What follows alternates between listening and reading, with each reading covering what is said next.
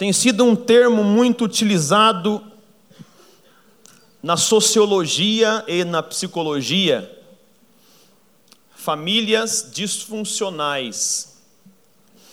Isso tem causado preocupação na própria civilização, porque o caos em que o mundo se encontra hoje, de guerras, de pobreza, de miséria, de nações emergindo na decadência social, está intimamente ligado à família que está perdendo sua funcionalidade natural, normal.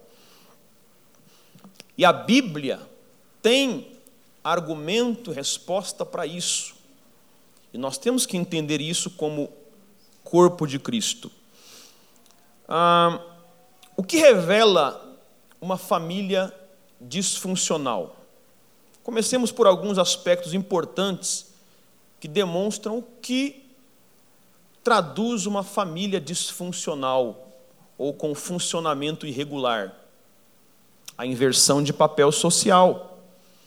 Quando numa família os papéis não estão bem definidos e alguns estão suprindo o papel de outros. Isso pode parecer bom por um momento, mas quando uma família se perpetua com pessoas trocando seus papéis, isso causa essa disfuncionalidade e, consequentemente, crise familiar. Também a ausência do elemento afetivo. Muitas pessoas não conseguem trazer para o lar esse elemento afeto, porque não o receberam em seu lar, não o receberam em sua família, em seu núcleo familiar. E essa ausência do afeto causa também a disfuncionalidade familiar, fragilidade nas relações. Quando as pessoas parecem estar ilhadas dentro de casa, e esse é um problema crítico de nossa geração, dada a essa inclusão midiática tão forte, em que todos precisam estar inseridos à custa da comunhão da família. Não é de se assustar que dentro de lares pessoas conversam pelo WhatsApp. Isso está se tornando uma anomalia social, doentia. Na verdade, já existe patologia com o nome disso. Então, as pessoas estão se afastando das relações pessoais. Isso começou há tempos atrás, quando cada um passou a ter uma televisão em um cômodo da casa. As pessoas não se reuniam mais para o jantar em família, não se reuniam mais para reuniões de acerto da visão do lar. Isso foi causando o dano que temos hoje na família tradicional. Agora está piorando com o advento das redes sociais. Outra questão problemática é o estado civil irregular. Toda família em cujo estado civil é irregular, no sentido de pessoas não entenderem a importância de se casarem corretamente, tais famílias terão problemas sérios de disfunção familiar. Problemas com a sexualidade, que também são levadas de lar para lar, de casa para casa. E esse é um dos fatores mais críticos da sociedade hoje. Famílias que não tem um padrão de sexualidade ético. Desrespeito conjugal reincidente, quando homem e mulher perdem o respeito um pelo outro. Quando em brigas as pessoas escolhem as palavras que sabem que ferem, escolhem as palavras que sabem que humilham, deliberadamente, isso causa crise quase irremediável. Então, essa ausência de respeito no casamento causa famílias disfuncionais, porque filhos estão vendo nos pais um modelo de como se trata num casamento. E é muito comum ouvir na nova geração de jovens, adolescentes, essa ideia de não querer casar, porque talvez viram no lar de seus pais essa disfunção e essa falta de respeito. Então, como uma criança pode crescer com um padrão de respeito se não viu em casa? É algo problemático. E ignorância espiritual. Todo lar precisa ter um rumo espiritual, um norte espiritual que aponte para Deus. Deus tem que ser a fonte dos padrões de um lar. Deus tem que ser a fonte dos padrões de uma família. E quando essas coisas não acontecem, e outras mais, temos então a família disfuncional. Quais são os principais fatores que geram essa família disfuncional? O que eu citei aqui são as características da família que já é disfuncional. Mas o que pode gerar?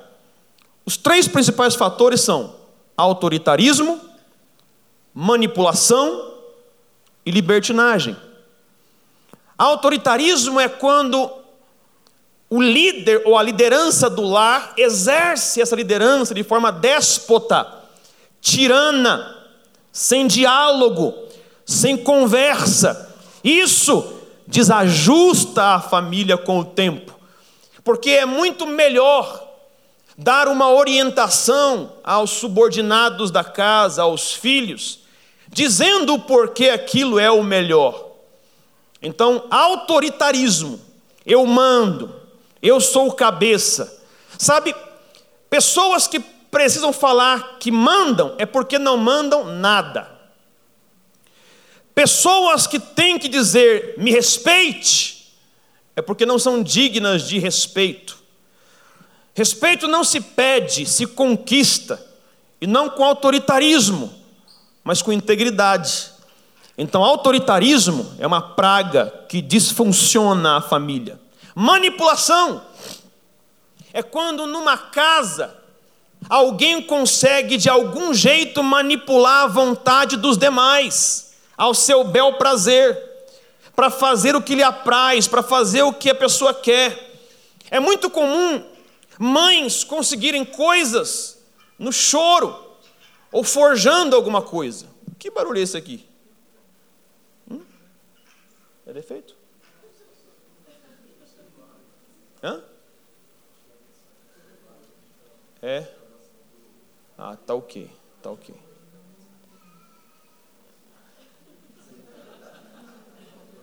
Eu acho que eu não vou conseguir. Ah, tá, tá certo, tá certo. Pronto, pronto, vamos lá. Ah, três teorias que mostram por que famílias ficam disfuncionais. Agora presta atenção, isso aqui é só introdução, já começa a pregar. Aguenta aí.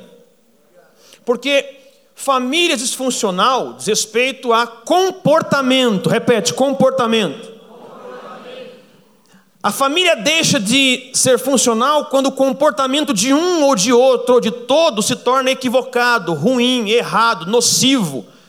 Agora, quando você olha para as pessoas e julga o comportamento delas, você percebe que há muita gente com um comportamento ruim. Você pensa, por que tal pessoa age assim? Por que ela faz o que faz? Por que ela fala desse jeito? Qual a origem desse comportamento?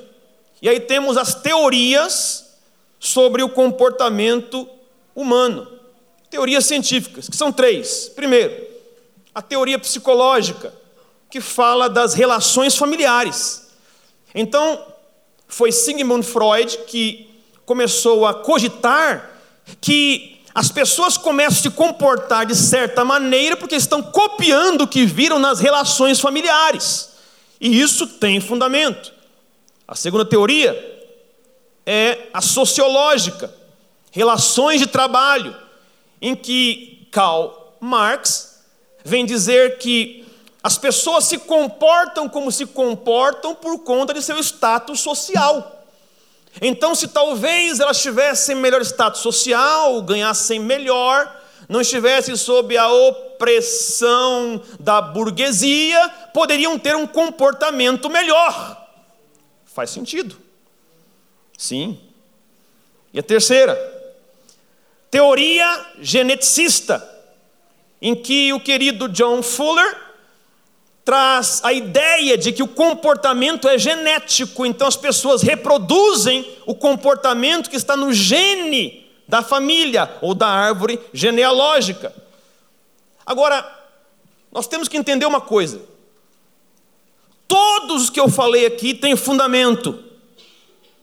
Todas as teorias científicas têm seu fundamento, mas todas são incompletas.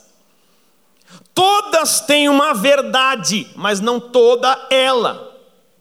Então, olhando para a genealogia de Jesus, nós vemos que poucas famílias ou árvores genealógicas foram tão disfuncionais como a do nosso mestre.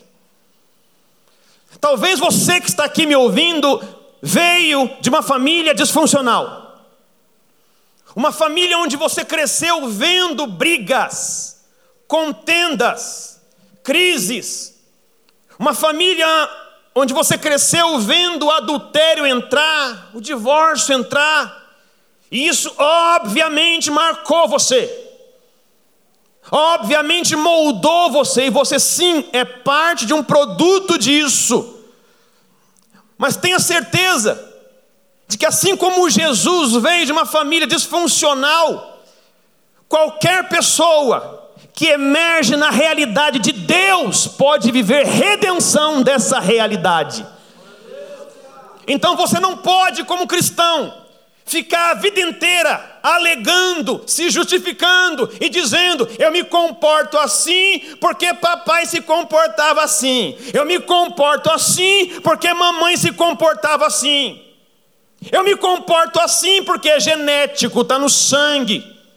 Eu me comporto assim porque eu ganho mal, porque eu moro num lugar de classe baixa. Repito, não há desculpas para quem conheceu a redenção. E é aqui que eu começo a falar para você a minha mensagem predileta e a mensagem predileta de todo pastor, pregador que tem juízo: o Evangelho. Aqui nós temos esse Cristo maravilhoso, em cuja árvore genealógica estão pessoas de caráter duvidoso, pessoas que incorreram em problemas éticos e morais gravíssimos. Nós temos aqui na genealogia de Jesus um Jacó que foi conhecido e chamado como enganador. Nós temos Judá e Tamar que incorreram em ato incestuoso. Nós temos Raabe que rodava bolsinha. Nós temos Davi que adulterou, Salomão que teve mil mulheres. Então, uma árvore problemática, é uma família problemática. Nós poderíamos olhar para Jesus e dizer: como ele poderia me salvar? Hum. Como ele poderia me redimir? Se a família dele é pior do que a minha. Aí é que está, começamos com a questão do sangue. Oh, aleluia. Porque você pode até ter parcela genética de um sangue que formou você, mas o sangue de Jesus não era de Jesus, de José, era do céu, era de Deus, era divino. E esse sangue pode purificar completamente aquele que veio de família conturbada, problemática, porque ele é o redentor do sangue perfeito. Aleluia. Ok. Nessa noite eu quero ajudar você a libertar tua mente das cadeias que forjaram teu comportamento, que impuseram em você algum tipo de comportamento. Talvez você tema se tornar igual àquele do passado. Talvez você tenha preocupações de vez em quando: será que eu vou fazer a mesma coisa? Será que eu vou reproduzir isso, repetir isso? Não, não vai. Eu quero começar esse argumento lembrando você de novo, de novo, de novo, de 2 Coríntios 5,17: se alguém está em Cristo, é nova criatura, as coisas velhas se passaram, e eis que tudo se fez novo. Aleluia.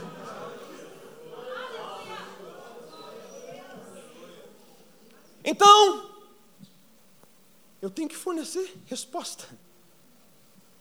Então, se Fuller não tem a resposta na genética, Freud não tem a resposta na psicologia ou psicanálise, Marx não tem a resposta na sociologia, então qual a resposta que eu tenho de Deus, da palavra de Deus, para anular essa sequência de disfunção familiar na vida das pessoas?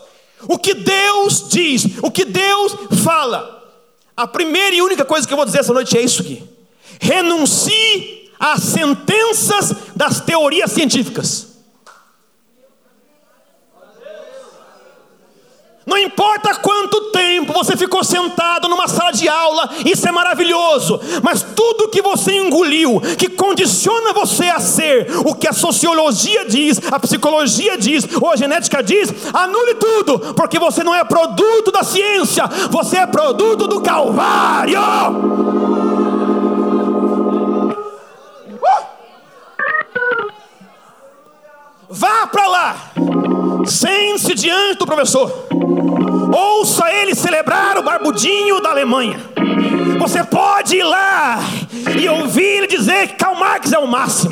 Você pode sentar lá e ouvir dizer que Freud é o bambambam. Bam, bam. Mas quando você estiver naquele lugar, você vai lembrar que o teu Cristo é maior que Freud, que o teu Cristo é maior que Marx, que o teu Cristo é maior que Fuller, e naquele lugar você vai menear o teu ombro, dar uma risadinha e vai dizer: Ei, professor, no coração, ei, professor, eu sei que tudo isso tem sentido, tem fundamento, mas eu sou redimido, eu sou lavado, eu sou justificado, e a minha família vai fazer outra história, porque toda maldição parou no Calvário, parou no Calvário.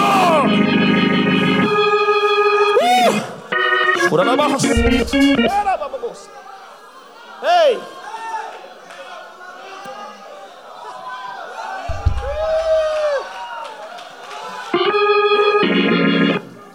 Eu prometi para mim mesmo, hoje eu vou me controlar. Eu, hoje a, a palavra é tão técnica, eu preciso me conter. Mas quando eu falo do Calvário, quando eu falo de Jesus, quando eu falo do sangue, como bom pentecostal que sou, a minha alma se inflama. O salmista diz no Salmo 45: O meu coração ferve com palavras boas. O coração de alguém aqui está fervendo, porque essa palavra é boa, não a minha, mas a do Calvário. Como eu amo a mensagem da cruz até morrer. Eu vou proclamar, eu vou pregar essa mensagem. Não importa se a ciência disser, esse pastor é maluco, ele é doido, porque eu sei em quem eu tenho crido. Eu sei que o mal da família, da minha árvore, não pega em mim, porque naquela árvore do Calvário maldição. Foi quebrada, a maldição foi anulada.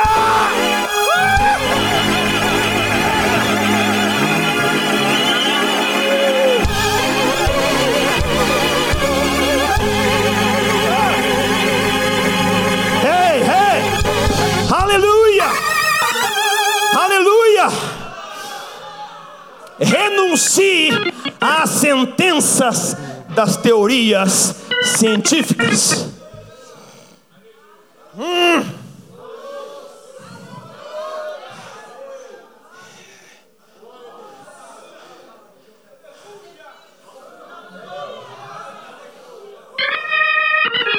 Porque tudo diz respeito a luta de classes. Se não houvesse luta de classes, se a burguesia não oprimisse os proletários, haveria outro comportamento.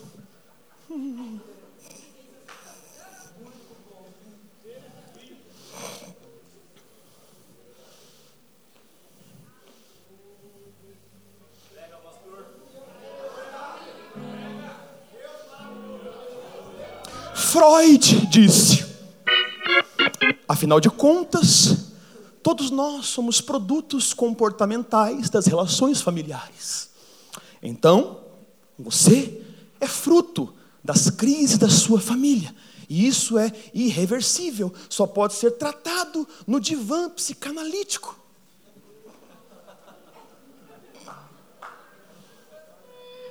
Não discuta com eles. Só firme a tua fé aí dentro. Sabe?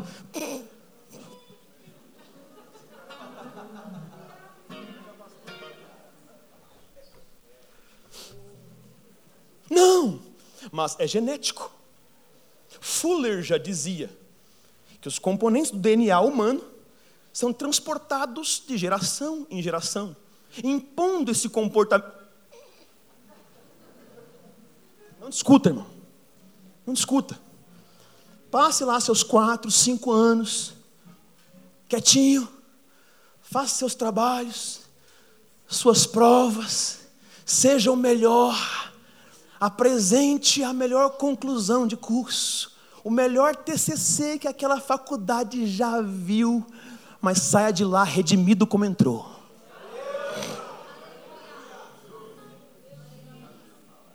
Então, sobre isso, renunciar à sentença das teorias científicas. Como? Como eu posso renunciar? É só falar, não quero? Ou dar risadinha? Não. O Espírito Santo colocou três coisinhas no meu coração aqui, para te ajudar a renunciar essas teorias de vez. Porque presta atenção, renúncia é arrancar. Você não pode ser moldado por nada que não seja o Evangelho. Nada. Você não pode ser moldado por nada que não seja a voz de Deus. O livro que os progressistas chamam de antigo, porque esse livro mudou as nações, mudou a tua, vida e não vai cessar de mudar vidas. Agora, como eu posso renunciar? Primeiro, a questão é relações familiares a questão é o, a crise das relações interpessoais dentro do lar? Ok. Efésios 2, 19. Entra na família de Deus. Portanto, vocês já não são estrangeiros, nem forasteiros, mas concidadãos dos santos e membros da família de Deus.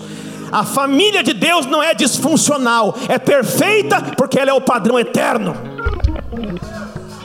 Aqui está a família de Deus. Mas é o milagre do corpo de Cristo é esse. Aqui, gente, todos nós temos algum nível de disfuncionalidade familiar, todos nós. Mas quando entramos aqui, o corpo é perfeito. Ajustado, bem ligado, um com o outro. De vez em quando dá um probleminha, uma dificuldade. É gente com gente, vamos tocando. Acontece, mas o corpo sempre vai ser harmônico. Não há disfunção na família de Deus. Ame a família de Deus. Ame estar entre irmãos aqui. Porque aqui tem um cabeça que é Jesus a família sempre estará em harmonia. O diabo de vez em quando tenta lançar seu fermento, mas o corpo é perfeito, a família é de Deus. Aqui a família não é disfuncional. Então, como que eu faço? Entre na família de Deus. Você entrou. Quando foi salvo, quando foi cheio do Espírito Santo, você entrou no corpo de Cristo, foi emergido nele. Segundo, a questão é a desigualdade social? A questão é que todos deveriam ganhar igual? Sendo que o Senhor da parábola do Cristo chamou três e deu a um, cinco a um, dois a outro um, porque no reino de Deus não há desigualdade, há equidade, bom senso. Não se dá quantidade para quem desperdiça em um dia, para quem não tem capacidade para ter. Isso é princípio do reino de Deus. Ele deu a cada um segundo a sua.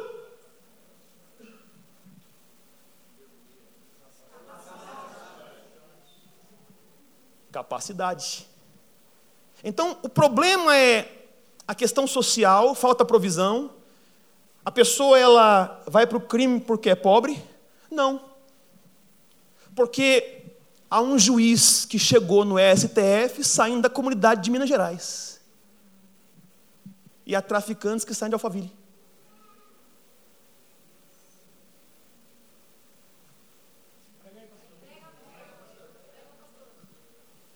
Então, o problema é a desigualdade se repartir para igual. Se eu tiver um Estado, um governo que me supra, aí sim eu vou ter um comportamento bom. Como é que eu rejeito isso, pastor? É simples.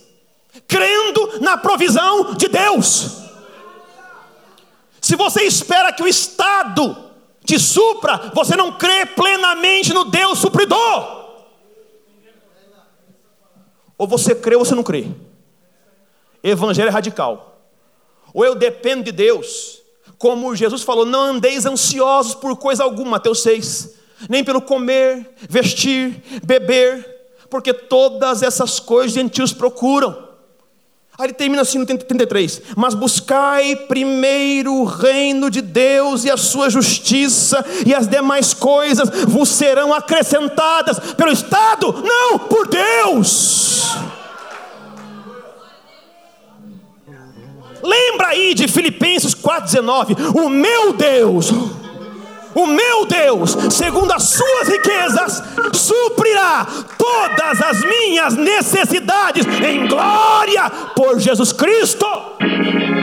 Eu, eu tenho que citar outra vez. Vamos lá, vamos lá, vamos lá. O meu Deus, relacionamento. O meu, não é o meu presidente, não é o meu imperador, é o meu Deus o meu Deus, segundo as suas riquezas, não segundo as riquezas do Estado. O meu Deus, segundo as suas riquezas, e é muito, hein? É muito. Riquezas de Deus, o meu Deus, segundo suas riquezas, suprirá todas. Ah, não tem uma parte que é de Deus e outra do Estado? Quando eu creio em Deus, não importa o estado que se estabeleça, eu tenho fonte, eu tenho suprimento, eu tenho provisão, porque toda a minha economia, política e cultura não vem de Brasília, vem do trono do céu. Para terminar. Ah, o problema então é genético. A questão então é que na gene, no DNA da minha família, há pessoas com tal problema, então é inevitável que eu tenha. Então, o meu comportamento é imposto a mim, inevitavelmente, porque eu vim de uma família que tem esse comportamento reincidente, eu tenho que viver isso. É isso? A questão é a sua natureza. Então, o que você faz? Receba e viva a natureza de Deus. 1 Pedro, 2 Pedro 1,4. Ele nos deu suas grandiosas e preciosas promessas, para que por elas vocês se tornem participantes da natureza divina. Sabe o que é isso? Quando você nasce de novo, e esse é o milagre da fé cristã.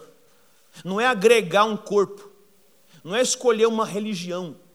Aliás, a nossa geração está precisando outra vez abraçar a singularidade e exclusividade de Cristo como Salvador.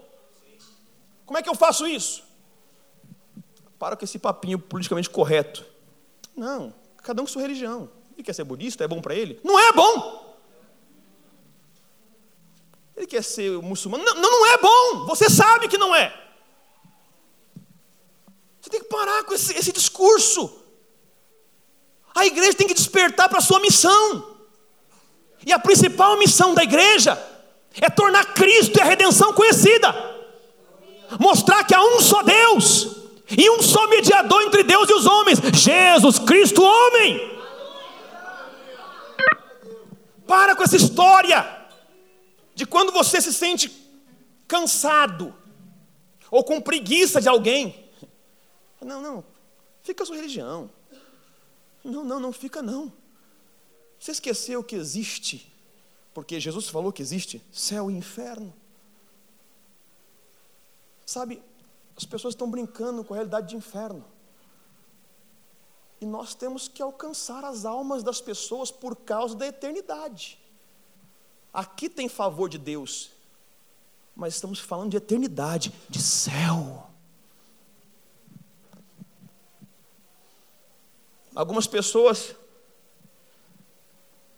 o único céu que algumas pessoas vai conhecer é esse aqui. Para os ímpios, o único céu que eles vão conhecer é a terra. Mas para nós, crentes, o único inferno que nós vamos conhecer é esse aqui.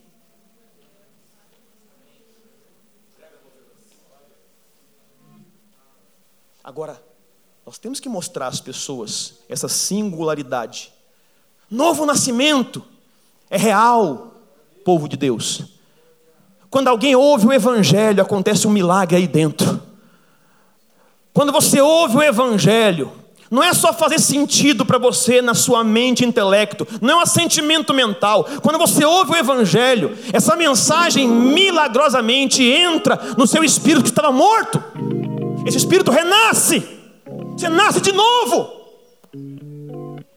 E não adianta ter religião, nenhuma religião pode salvar o homem nem budismo, shintoísmo, islamismo, cristianismo, pentecostalismo, nada salva o homem. Quem salva é Jesus Cristo. E quando um religioso vem até Jesus e diz: Mestre, ninguém faria os sinais que tu fazes se Deus não fosse com ele. O mestre olha para Nicodemos e diz: É necessário nascer de novo. Tipo, não vem com essa conversinha aqui não. Não vem com essa pompa de religião para cima de mim não. Eu sei que todo mundo celebra você, te acha o máximo, porque você passa pelas praças, faz orações e rezas. Mas eu conheço você aí dentro. Você não nasceu de novo. Tudo que você tem é obras, mas elas não vão salvar você. A salvação está em Jesus Cristo.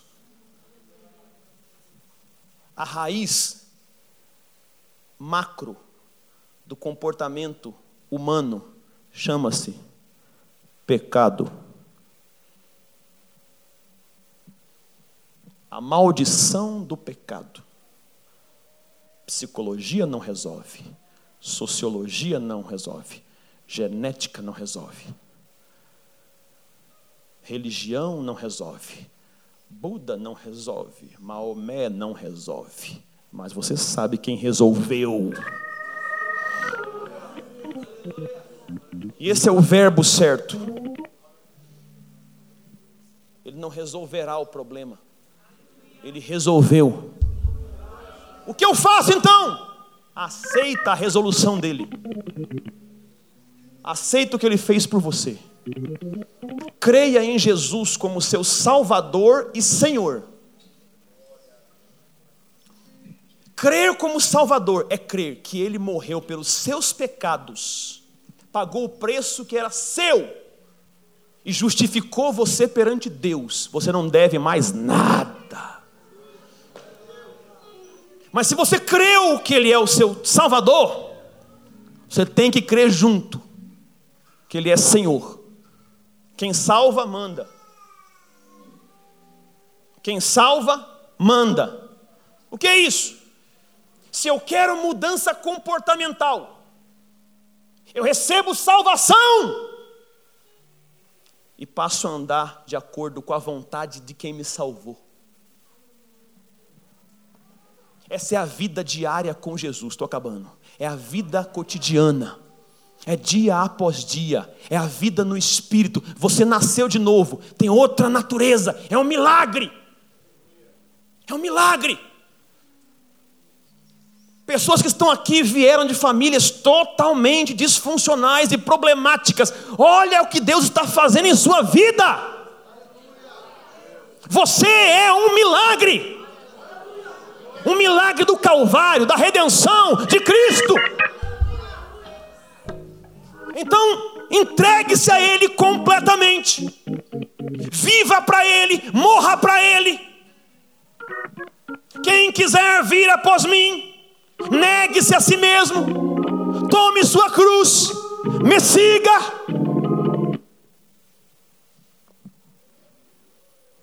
Gálatas 2:20 Já estou crucificado com Cristo. E vivo, não mais eu, mas Cristo vive em mim. Ah! Então quem vive em mim não é o meu avô.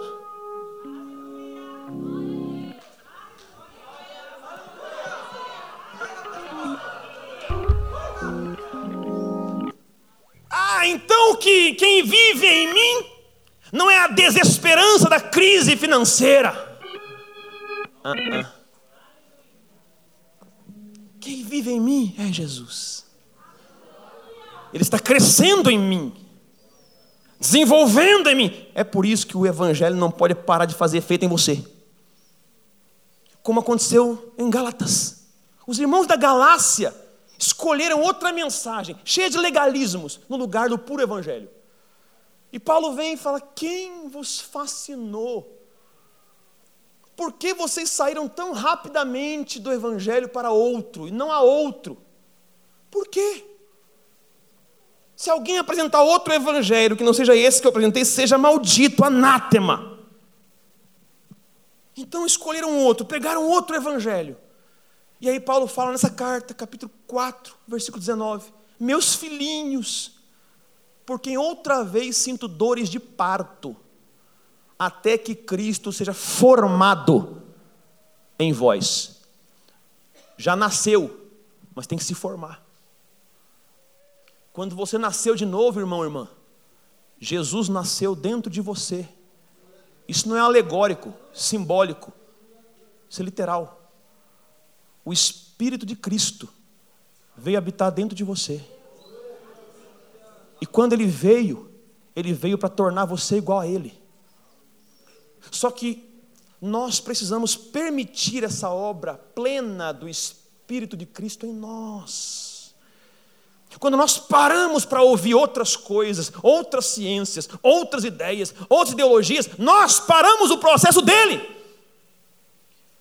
E aí, como Paulo veio, eu venho, meus filhinhos, porque outra vez sinto dores de parto, dores de parto, dores de parto, dores de parto, dores de parto, até que Cristo seja formado em vós. Não basta nascer de novo, tem que crescer. Jesus tem que ser formado em você todo dia, numa constante renúncia, abdicação. Isso é maravilhoso. Talvez no começo essa abdicação, essa renúncia pareça algo ruim, traumático, penoso. Mas quando você insiste nisso por amor a Deus, não para mostrar para os outros, então, essa obra do Senhor dentro de você vai ficando leve, gostosa, plena, maravilhosa. E de repente, você percebe que aqueles comportamentos que você nutria e não gostava estão perdendo a frequência dentro de você. Alguns podem radicalmente ver essa obra no seu interior, outros muito gradualmente, mas Deus está fazendo a obra em você. Só deixa, só permite. E quando você perceber que essa formação de Cristo em você deu uma parada porque você estagnou, desanimou, por conta de um deslize, volta e fala com Ele. Hebreus 4 diz: Não temos um sumo sacerdote que não possa se compadecer das nossas fraquezas, mas um, aleluia, que como nós, em tudo foi tentado, mas sem pecado. Acheguemos-nos, pois, ao trono da graça com ousadia, chega nele. Porque ele nunca esperou que você não falhasse, mas sempre esperou que você lutasse. E eu quero lembrar você aqui que, pela soberania e pela onisciência de Jesus, pela presciência de Jesus, o que é presciência? Conhecer previamente. Você nunca vai decepcionar Deus. Decepcionar implica em dizer que ele colocou muita expectativa, você o frustrou, ele surpreso.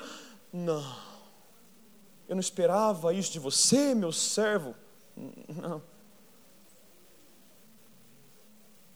Você acha que Adão assustou Deus? Não. Apocalipse 12 diz que Jesus é o cordeiro que foi morto antes da fundação do mundo.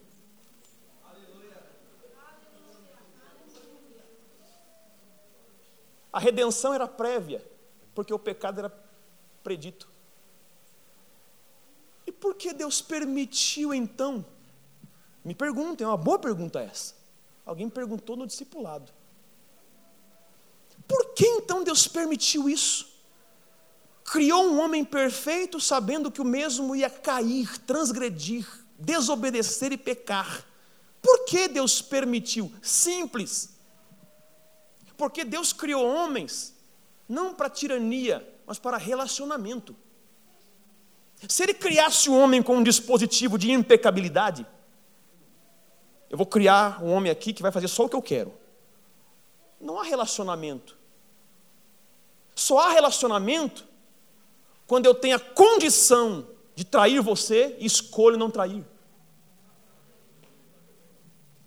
O resto é despotismo, é tirania, é opressão. E nós não somos robôs. Deus não criou automatas. Deus criou seres com volição. Deus criou seres com livre-arbítrio neste sentido, para escolher. E Adão fez uma escolha, e a escolha foi a pior possível. Porque o termo pecar vem do grego hamartia, significa errar o alvo. Errar o alvo. Adão errou o alvo. Mas olha que coisa incrível. O alvo certo é o bem. O alvo certo é a verdade. O alvo certo é Deus. O alvo certo eram, eram todas as árvores do jardim. Todo o bem do jardim.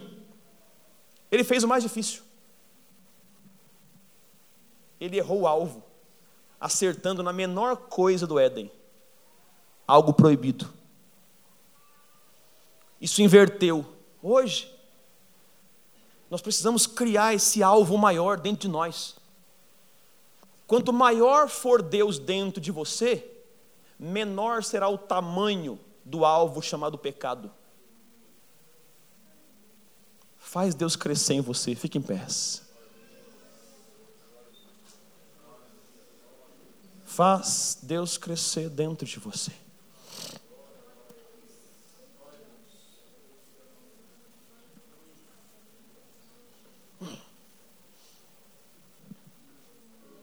Ministério de Louvor. Olha para cá, ó. Resume a mensagem de Deus hoje nisso aqui. Toda sentença foi quebrada.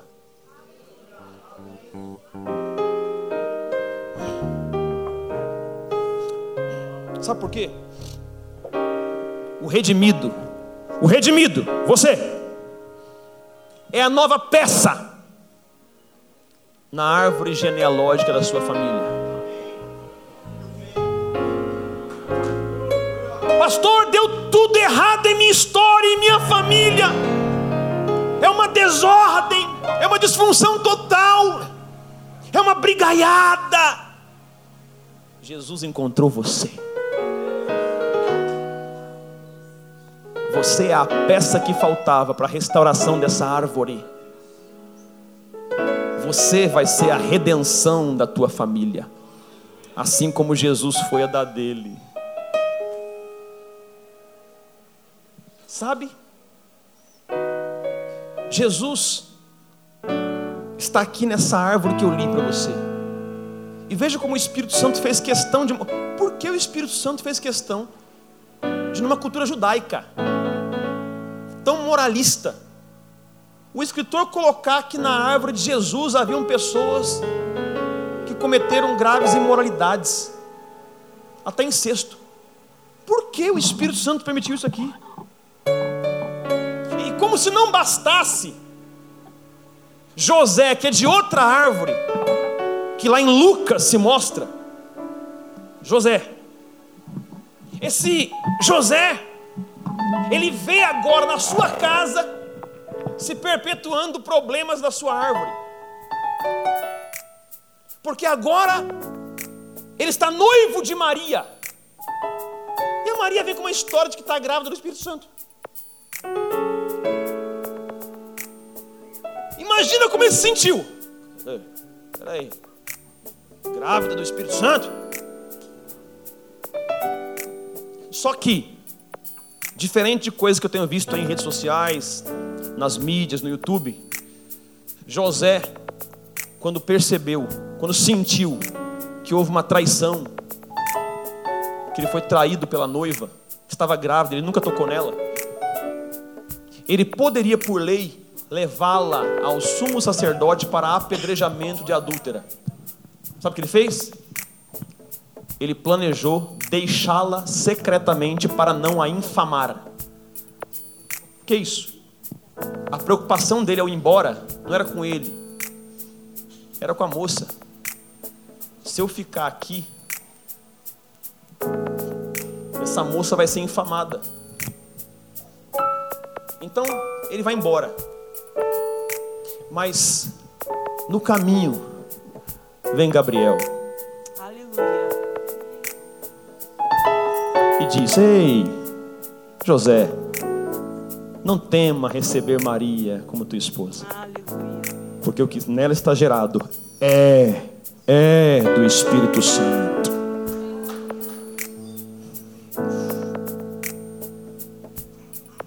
E tudo começa de novo em Cristo tudo começa de novo, para Ele e para nós.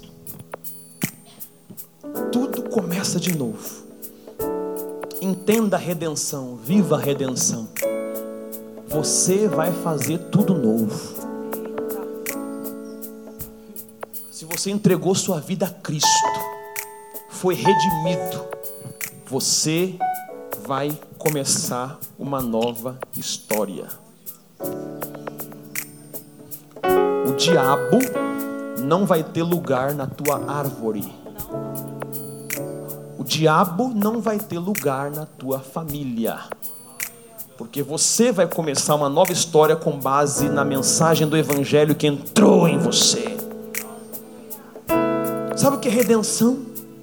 A maior mensagem do Evangelho é a redenção. Redenção é um conceito assim tudo era muito bom, algo aconteceu que bagunçou a casa, mas alguém veio, pagou o preço e arrumou a casa. Foi isso que Jesus fez com a humanidade. Foi isso que ele fez com o comportamento humano. Agora, o que é o nosso comportamento em Cristo? É o comportamento de Cristo. Como é que eu trabalho isso, meu Deus? Pega essa máxima de vida aqui, ó. Pega essa aqui. É o seguinte: diante de qualquer impasse que você estiver, qualquer um, você sempre vai perguntar assim: o que Jesus faria?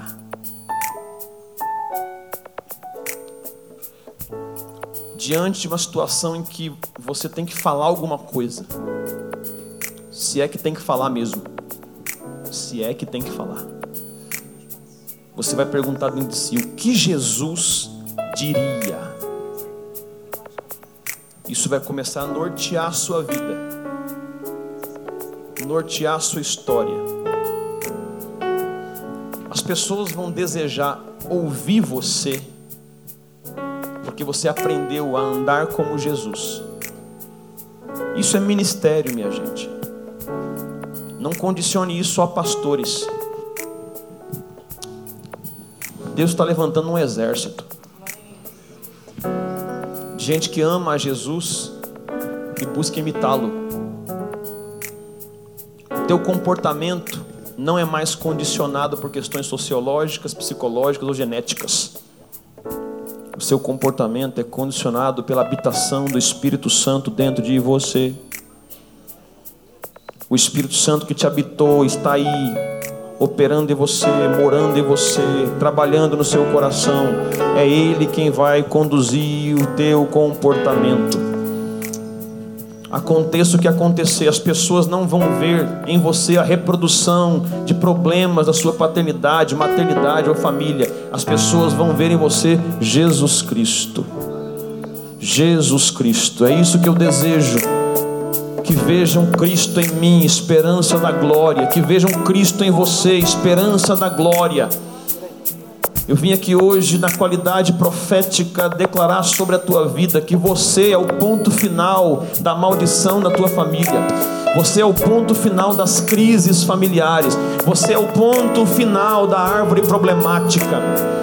Deus nessa noite está dizendo a você: você é a peça que faltava para minha redenção nessa casa, você é a peça que faltava para minha redenção nessa família. É você, assuma responsabilidade, não se vitimize mais, não se sinta mais um produto. Você é produto, sim, repito, do Calvário, da cruz, da obra redentora de Jesus.